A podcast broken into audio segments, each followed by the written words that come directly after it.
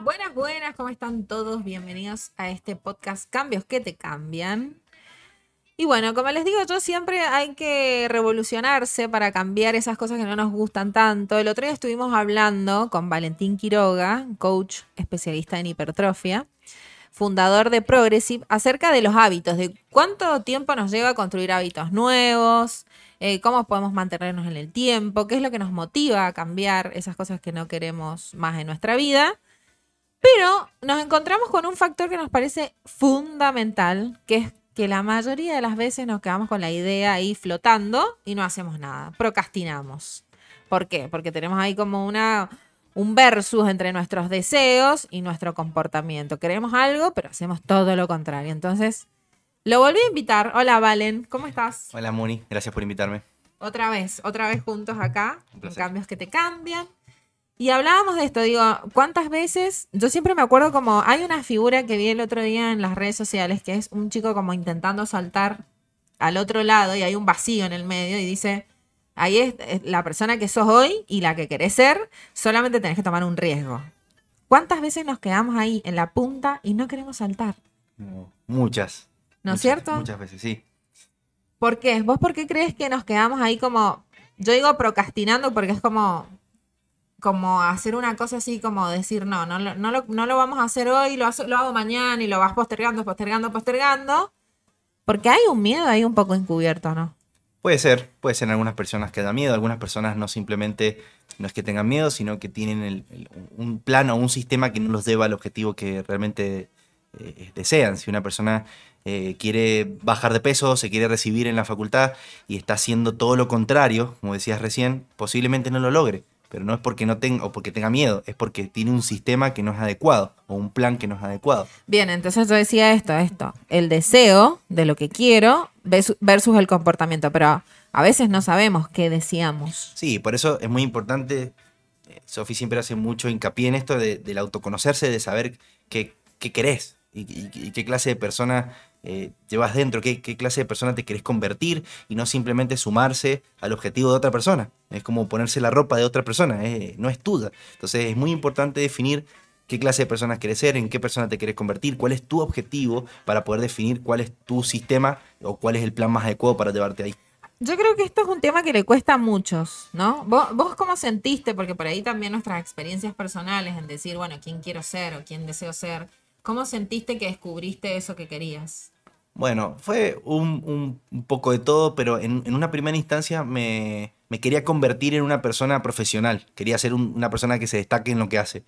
Y eso me llevó a entender que tenía que estudiar y que tenía que hacer sacrificios en muchas cosas, como por ejemplo invertir dinero, eh, que a todos nos gusta salir, juntarse con amigos, hacer viajes tuve que invertirlo en muchas capacitaciones, en muchos viajes, en muchas cosas que eh, al mismo tiempo los disfruté, pero era una inversión importante y saber que eso no lo iba a cosechar el mismo día que lo sembraba, que iba a tener que esperar y que esa paciencia es muy importante para poder cosechar a largo plazo lo que uno tanto desea. Pero eso al principio no te das cuenta. No. Te das cuenta cuando lo vas haciendo. Exactamente y te vas metiendo ahí, como yo digo por ahí en la, en la ley del menor esfuerzo. Esto de procrastinar, ¿tiene un poquito esto de ley de menor esfuerzo? Los humanos somos así un poco, ¿no? Somos perezosos, exactamente. Sí, no, no, no, no es verde, no hay que avergonzarse de eso. Eh, nuestro cerebro es especialista en buscar la forma de hacerte gastar menos recursos. O sea, es una habilidad, no podríamos sobrevivir sin eso. Entonces, constantemente, imagínate que vamos a veces a la playa de estacionamiento y estaciono siempre en el mismo lugar. Eso no es por... No, o sea, tu cerebro va, eh, como, como, va en un estado tan inconsciente a veces, hay actividades y cosas que las haces de forma sistemática sin pensarlas. Vas y te estacionás porque sabes que eso está bien y tu cerebro ya lo estableció como bien, entonces te estacionás en el mismo lugar. Y tenemos la tendencia a hacer eso para optimizar los recursos que consumimos. O sea que el cerebro es como que siempre tiende a hacer menos. Eh, busca la forma de que vos ocupes menos recursos. Es que imagínate que es como una computadora, es la computadora más valiosa que existe en el mundo, pero una computadora que tiene una capacidad. Si vos, imagínate que despertaras todos los días en un lugar diferente que, que no conoces para nada. Te daría una CB. No podrías vivir. No tenemos esa capacidad. No tenemos esa capacidad plástica para todo el tiempo hacer cosas totalmente distintas. Entonces podemos cambiar, tenemos la capacidad de hacerlo, pero de forma progresiva, porque si no te explota ese CPU. Mirá qué bueno eso. Y, y, y vos notás, bueno, vos en el, en el mundo fitness, me imagino que ves esto de procrastinar a mansalva, digamos, esto de la viene una persona y te dice, yo quiero tener el cuerpo, no sé, de Jennifer López. Sasha Fitness. Claro, Sasha Fitness. En este caso son más fitness. No, te- no- no creo que te digan de Pampita, o sí, puede ser también. Pero te vienen y te dicen eso y vos empezás, digamos, a hacerle todo un plan para que lleguen a ese objetivo que tienen y de repente en el camino ves que procrastina, que posterga. Exactamente. ¿Qué crees? O sea, ¿con qué crees que tiene que ver o qué no has notado en, en esas personas prosca- procrastinadoras que tienen en común? Bueno, tenemos la tendencia de postergar también cosas. Mira, en, en la investigación científica, en la literatura de la psicología, se lo denomina el puente entre el deseo y el comportamiento. En inglés se le denomina The Intention Behavior Gap. Es como un, un puente que existe entre lo que vos deseas y lo que estás haciendo. O sea, yo, por ejemplo, puedo desear conseguir una pareja. Una pareja estable, quiero conseguir una persona que me acompañe, que me potencie, como hablábamos recién, del contexto súper importante que una persona te potencie en, en- en- en las áreas de tu vida.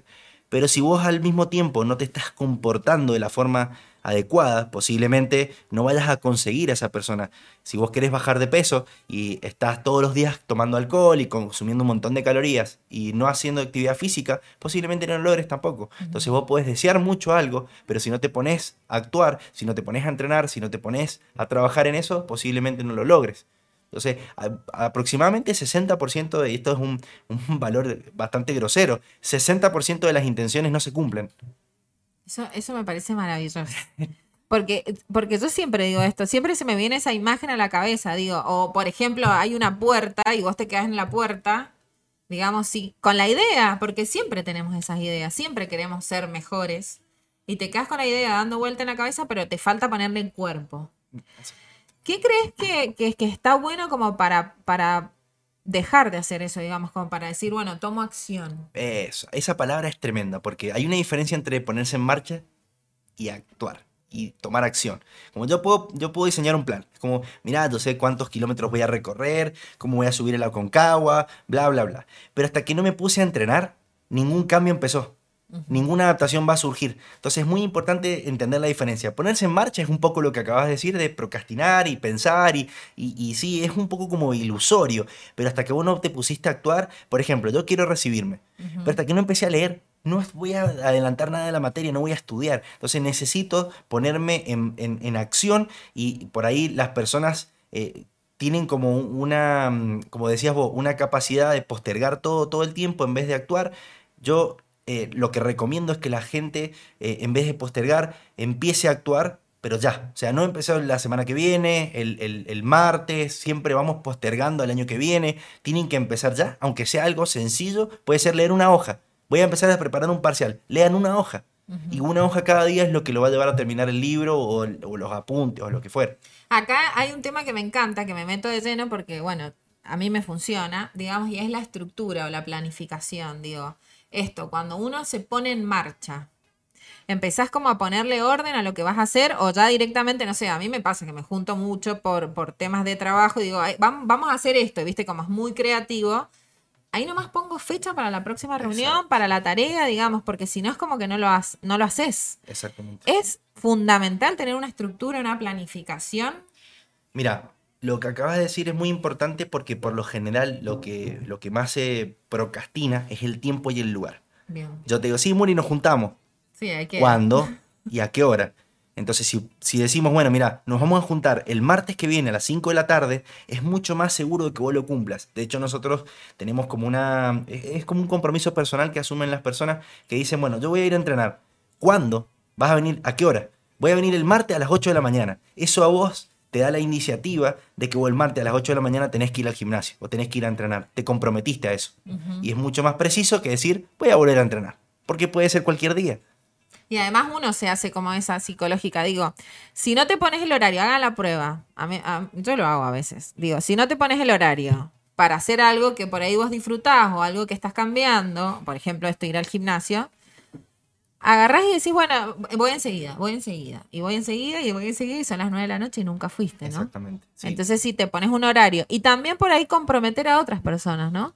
Como trabajar en equipo, a veces, que el otro, de- que vos digas, valores el tiempo de la persona, también es un- una cuestión que te hace comprometerte o no. Sí, a ver, puede ser un arma de doble filo también, porque tratamos de que siempre la responsabilidad sea interna. Bien. Y es nosotros escuchamos mucho esto de, bueno, eh, coach, eh, esto lo hice pero por vos, o vine por vos. Y es como, está, está bien, ¿no? Pero es por vos que lo estás haciendo. Y es- sería mejor que lo hagas por vos, porque en realidad la persona a la que te está fallando es a vos misma. Si vos no entrenás, está bien, vos te comprometiste conmigo, tenés un horario, es como una reunión. Suponete, si yo quedé en pactar con vos, venir a las 5 de la tarde para grabar un podcast y no llegué nunca, obviamente te estoy fallando a vos. Pero principalmente me estoy fallando a mí mismo, que me comprometí y no lo logré. Bien. Entonces tratamos de siempre hacerles saber que en realidad el proceso es de ellos y que lo están haciendo por ellos, no, no por otra persona.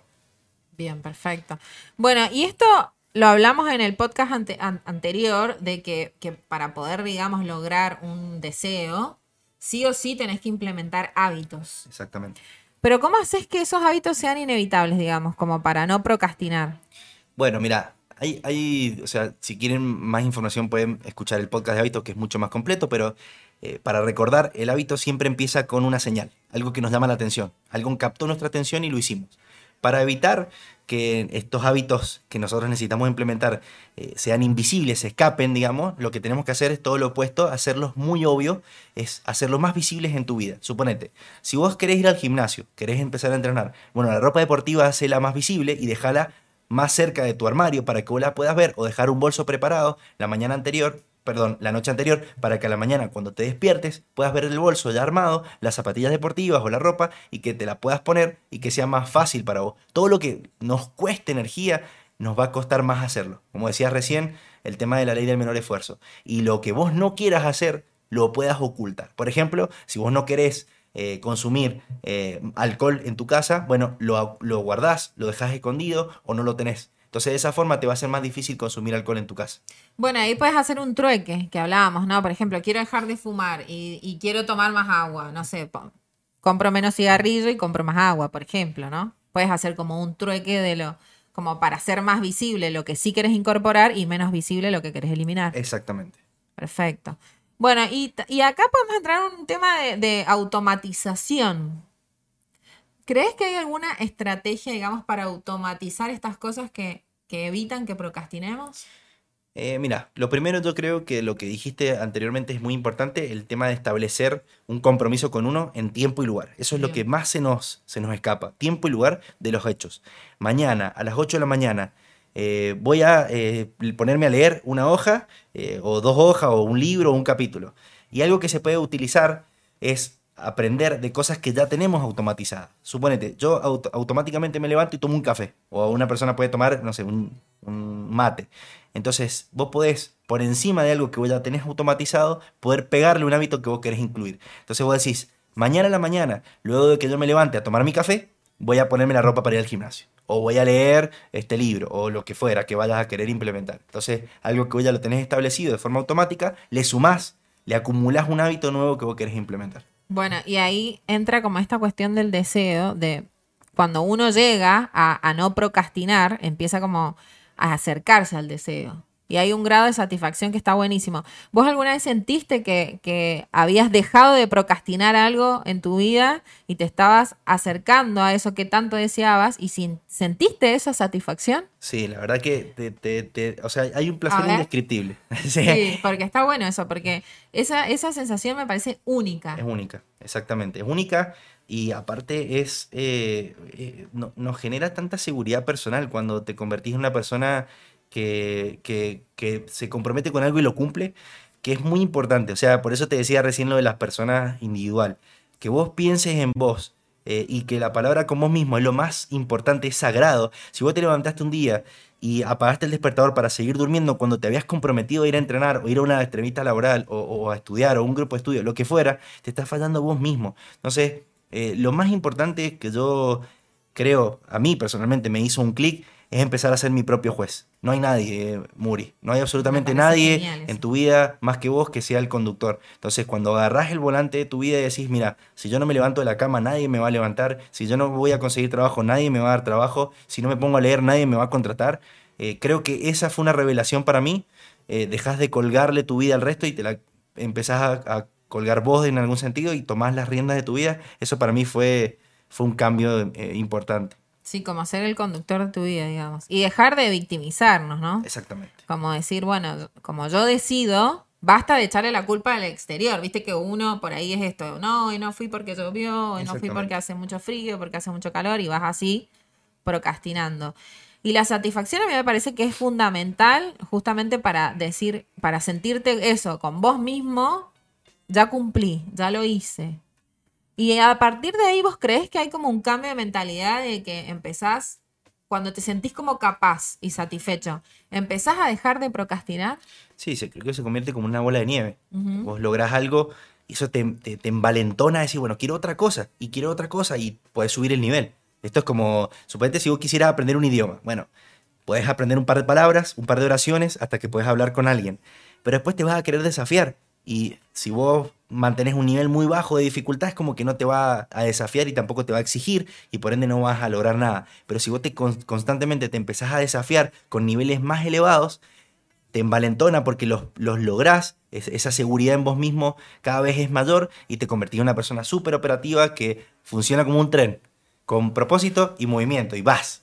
Y directamente lo que te planificás lo lográs. Y eso para una persona es como, es como decías recién, es invaluable. Es, eh, es una de las habilidades más admirables que existen. Te sentís como empoderado. Súper empoderado. Como que nadie te para.